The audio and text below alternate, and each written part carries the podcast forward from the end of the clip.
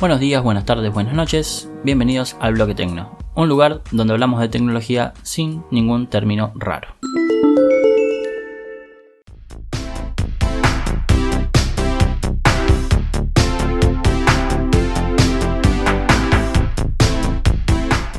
Hola amigos, ¿cómo les va? Bienvenidos al Bloque Tecno, a este resumen semanal de noticias tecnológicas, donde vemos un poquito más en detalle todas las noticias que han acontecido durante esta semana que pasó. Y arrancamos de una nomás. Movit esta aplicación de transporte público que ya está en muchas ciudades del mundo, muchísimas ciudades del mundo, tiene muchísimos usuarios. No sé si la conocen. Eh, Movit se encarga de relevar básicamente todo el transporte público de una ciudad y te dice de qué manera puedes llegar de un punto a otro punto usando transporte público. Es muy, muy útil. Eh, no es muy distinto a lo que ofrece Google Maps o Apple Maps. Pero al igual que Zoom, la facilidad de uso la ha hecho de muy masiva. Entonces la gente como que la, adopta muchísimo más entonces, y va entrando en todas las ciudades, ¿no? Eh, porque releva a todo lo, todo lo disponible, o sea, si hay subtes, si hay colectivos, si hay trenes, si hay Uber, si hay scooters, porque también hay scooters para transporte público que se pueden alquilar, eh, monopatines, releva absolutamente todo. Lo que hace una, una una opción muchísimo más que interesante. Está presente en 3.100 ciudades de todo el mundo, en más de 100 países y aseguran tener 800 millones de usuarios globales, lo que es muchísimo, obviamente. Así que esto llamó la atención de Intel. Intel es esa empresa que fabrica, inicialmente fabricaba procesadores porque la verdad que ahora se ha diversificado un montonazo. Eh, Intel la compró por 900 millones de dólares no estoy leyendo mal el, número, son 900 millones de dólares. Es una locura de plata, terrible, pero ¿por qué Intel pagaría 900 millones de dólares por una aplicación de transporte público? Si Intel se dedica a fabricar microprocesadores para computadoras. Y ahí viene el que de la cuestión. Intel ya hace un tiempo había comprado una empresa que se dedica a fabricar procesadores o software y software en realidad las dos cosas para conducción autónoma. Esto es autos que se manejan solos, básicamente. La empresa se llama Mobileye y la intención de Intel es que esta empresa Mobileye, que ya compró por 15.300 millones de dólares, opere de manera autónoma, o sea que no se integre a Intel, sino que es de Intel pero funciona de manera autónoma. La idea con Movit es básicamente la misma, es que opere de manera autónoma, no cerrar la aplicación, no, no, comprarla para cerrarla y adquirir su tecnología, sino lo que a Intel le interesa de Movit es los datos que genera. Porque claro, tengamos en cuenta que Movit tiene información de transporte público de muchas ciudades en el mundo, o sea, 3.100 ciudades en el mundo, más los datos de usuario que eso va generando, porque uno cuando la usa va generando datos para la aplicación. Entonces eso le interesa a Intel. Y le interesa sumarla para que trabaje con Mobileye. Entonces, Mobileye que se dedica a fabricar software y chips de conducción autónoma, van a usar los datos que genere Movit para hacer como más inteligente la conducción en la ciudad. Obviamente un auto que se maneje solo necesita censar muchísima información no solo de los sensores que lleva a bordo el, vehículo o la unidad, sino que además necesita eh, información del contexto para poder moverse. Bueno, eh, la intención de, de, Intel al comprar Movit es justamente esta, utilizar todo, todo este dato que todos estos datos, toda la información que genera Movit con su uso para integrarla a Mobileye y empezar a desarrollar lo que es la conducción autónoma, porque la verdad que la industria de, los, de los autos va todo para ese lado. Ya tenemos a Tesla presente en esta industria que es básicamente como palabra mayor ahí. Pero bueno, obviamente ninguno se quiere quedar atrás porque es, lo que viene, es el futuro de la movilidad. Así que los muchachos de Intel han pagado 900 millones de dólares. Una locura de plata, es, terrible. Así que por ahora la aplicación Movit va a seguir funcionando, no es eh, la intención de Intel de, cerrarla ni nada, sino que al contrario, a Intel le, sirve que, los usuarios sigan generando datos para Movit, obviamente. Por lo tanto va a seguir operativa y va a seguir operativa unos cuantos años más. La intención es que funcione de manera como aparte, digamos, de Intel, no integrarla, sino que como una, una filial independiente le llaman ellos. Así que eso por un lado, arrancamos la semana fuerte, con mucha plata. y nos vamos para el lado de Xiaomi. Xiaomi, esta empresa que ahora es la mejor empresa de, en relación precio-calidad es el meme de internet. Xiaomi, relación precio-calidad. Xiaomi es una empresa de fabricantes de teléfonos móviles china. En realidad, Xiaomi vende de todo. Es como un gran bazar. Mundialmente es conocida por la venta de, teléfonos móviles y accesorios móviles. Pero en realidad en China vende de todo. Es como un gran mercado. Desde mochilas, aspiradoras, mesas, veladores, de, todo, de todo, de todo vende. Mundialmente es conocida por los celulares. Y la verdad que los celulares son muy buenos. Son posta los mejores en, relación precio-calidad. Porque uno paga celulares con prestaciones de, gama alta a precios de gama media. Es una locura la reducción de precio y lo más barato que se hace frente a alternativas como Samsung o bueno, obviamente Apple. Cualquier cosa es más barata con Apple. Así que Xiaomi está en, constante desarrollo de su tecnología y como bien viene siendo la tendencia del mercado en, las pantallas de los celulares, es tratar de que todo el frontal del teléfono sea pantalla, lo que más se pueda aprovechar. Obviamente tenemos algunos problemitas porque en el frente de la pantalla generalmente teníamos los botones de navegación, la cámara, el flash, eh, el sensor que apaga la pantalla cuando estamos en una llamada, el audífono, entonces todo esto hubo que ir sacándolo. Los botones desaparecieron, ya Android integra la navegación por gestos, por lo cual los botones se volvieron totalmente innecesarios. Eso, con eso se ganó un montonazo de pantalla. Después el tema del auricular lo han, eh, lo han sabido resolver con una, con una endijita muy finita en la parte superior y se escucha muy muy bien. Pero quedaba el tema de la cámara, o sea, no había forma de ocultar una cámara. El flash lo sacaron directamente, porque dotaron a la mayoría de los celulares de inteligencia artificial, lo cual vuelve a la cámara un poco más, eh, digamos, eficiente sacando fotos en baja,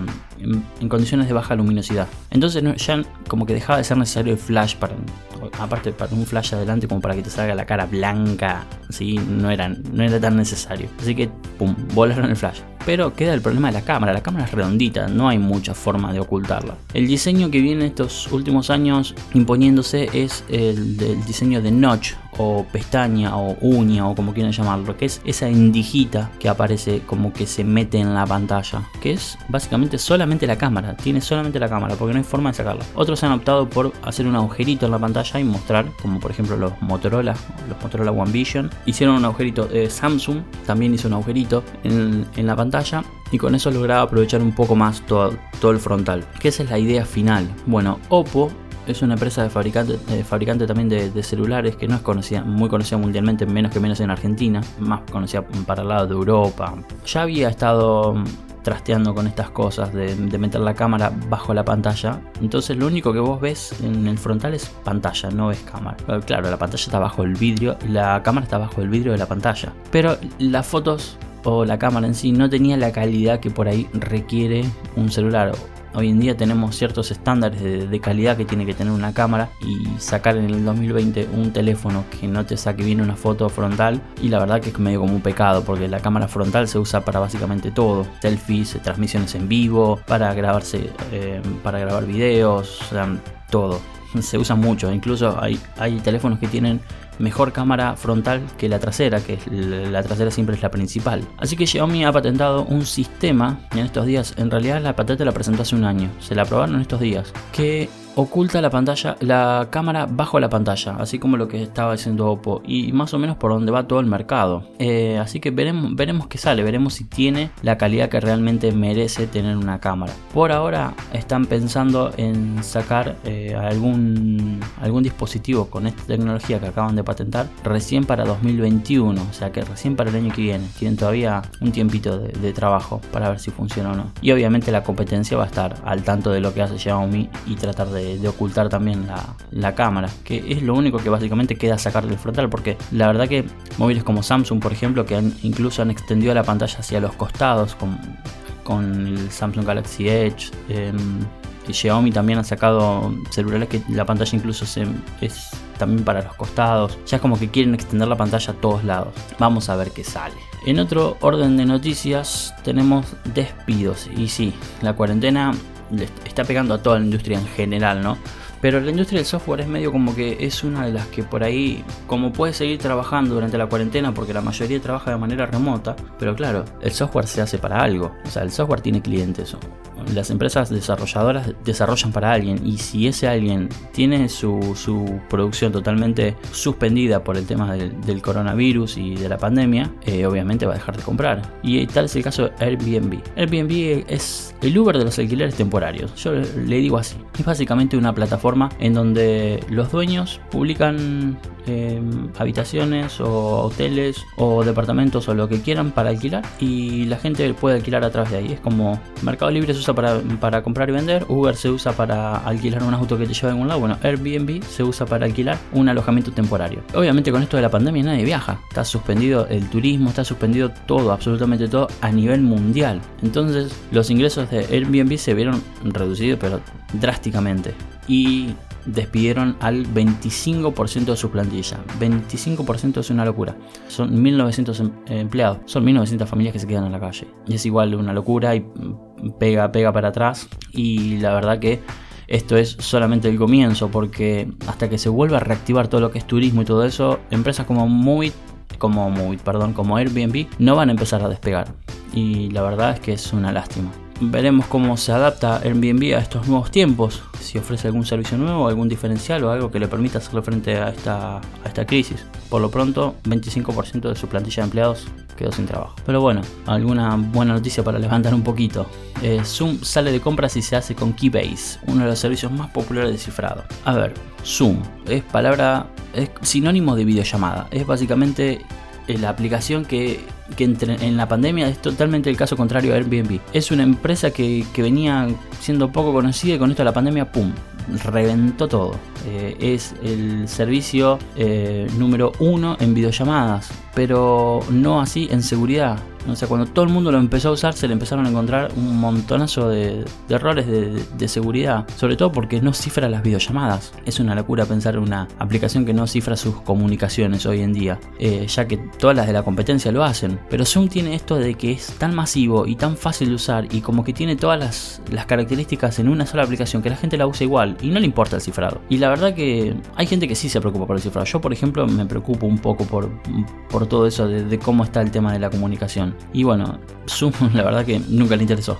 Pero bueno, se hizo ahora con Keybase porque parece que está empezando a escuchar todo, todo esto, todas las críticas que está teniendo en cuanto a, su, seguridad. Y compró Keybase, una empresa que se dedica a al cifrado de comunicaciones. A ver, ¿qué es esto? ¿Qué es el cifrado de comunicaciones? Es básicamente que alguien que no tenga que ver, que, pueda interceptar la comunicación y que no la tenga que ver, no la pueda ver. Es, este, mensajito yo les explicaba en el Notitengo como para que tengan una idea.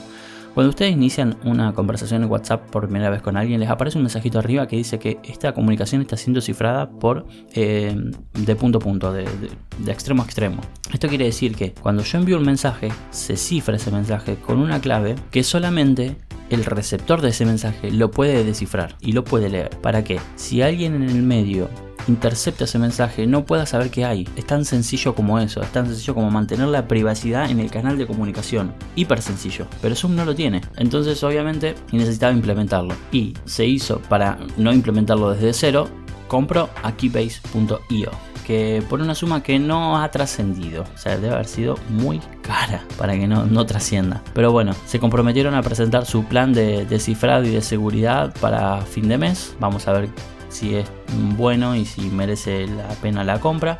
Espero que sí, porque la verdad que Zoom no, no está en vista de, que su, uso vaya a caer o, sus usuarios se muden a otro servicio. Ya está, ya copó todo el mercado en aplicaciones de videollamada y la verdad que por más que Skype o Google con sus tantas aplicaciones de videollamada quieran morder un poco de ese mercado, ya está. Zoom ya está recontra instalada y la verdad es que lo, lo único bueno que podría hacer Zoom en este momento sería mejorar el tema de la privacidad y la seguridad porque obviamente se está usando hasta en empresas, hasta organismos eh, oficiales de los países, están, eh, educación, todo el mundo está usando Zoom y no, no se puede concebir que sea inseguro, no se puede concebir que haya alguien que esté interceptando la comunicación y que la pueda ver cuando en realidad se están hablando cosas por ahí sensibles. Así que veremos qué pasa, esperamos, esperamos novedades en este sentido. Por último, la noticia rara del día. Eh, no es un capítulo Black Mirror, pero los perros de Boston Dynamics están eh, patrullando las calles. Sí, Boston Dynamics. Esta empresa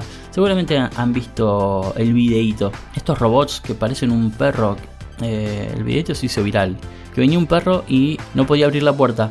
Y venía otro y se la abría y se iba. Es un perro robot. O sea, tiene formita de perro. Y después tienen, tienen otro robot también que es humanoide. Que lo empujaban. Y cuando se caía se volvía a parar el robot. Es tremendo. Da como un poquito de miedo. Se manejan solo, están equipados con un montonazo de sensores. Eh, para que puedan, puedan hacer esto, ¿no? Y ya están a la venta, son bastante caros, no es un juguete que podamos comprar, digamos. Pero bueno, el gobierno de Singapur se hizo con, algunos robots de Boston Dynamics y los puso a patrullar los parques. Y toda la, parte de todo lo que es espacio público, patrullar. A ver, no es que los perros estos vayan a meter a alguien preso, pero tienen, hacen la función de altoparlante en donde van reproduciendo el anuncio que recomienda el distanciamiento social y las medidas que se toman. Por ahora es solo eso. A ver, estos robots están equipados con cámaras, obviamente que le ayudan a moverse. El robot va viendo el terreno, va viendo todo, está hiper, hiper cargado de sensores. Eh, muchos de los sensores son cámaras. Por ahora dijeron que no están tomando imágenes con esas cámaras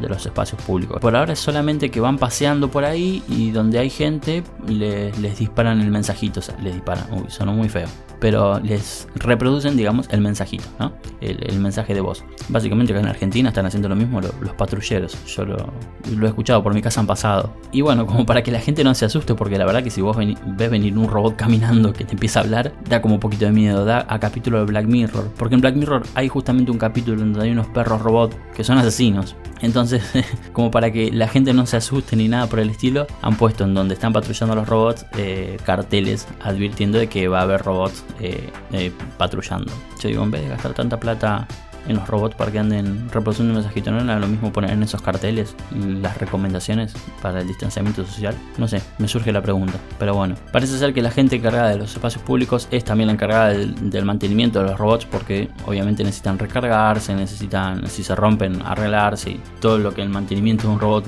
cuesta, ¿no? Esas, amigos, han sido las noticias más relevantes de la semana. O en realidad lo que yo considero relevante. Ha pasado, ha pasado de todo, obviamente, pero trato de seleccionar las noticias que por ahí pueden ser más de interés público, no tan técnicas, y ir explicándoselas un poquito como para que ampliarlas. Porque, mm, como ustedes saben, estamos en Facebook, Instagram, Twitter y TikTok con Notitecno, pero lo publicamos más en un formato de micro noticias, son unos segundos en donde te cuento qué pasó y nada más. Y estoy haciendo este resumen semanal de noticias como para extender un poquito todas las noticias que voy subiendo durante la semana y en formato podcast para que lo puedas escuchar mientras estás, no sé, barriendo, lavando los platos, haciendo la tarea. Cuando te quede más cómodo. Es la magia del podcast. Así que amigos, los invito a seguirnos en las redes sociales, como ya les dije. Eh, los invito a suscribirse al canal de YouTube, en donde vamos subiendo videos y ya se vienen pronto nuevos videitos. Hay algunas ideas de unos tutoriales que les pueden llegar a servir. Eh, no olviden suscribirse en Spotify, en Google Podcast, en Anchor. Pueden, pueden escuchar el podcast que solemos subir un par durante la semana. Eh, desglosando algún tema de interés general y los fines de semana sale el Notitecno Semana. Bueno amigos, les mando un abrazo grande, nos vemos la próxima, chau.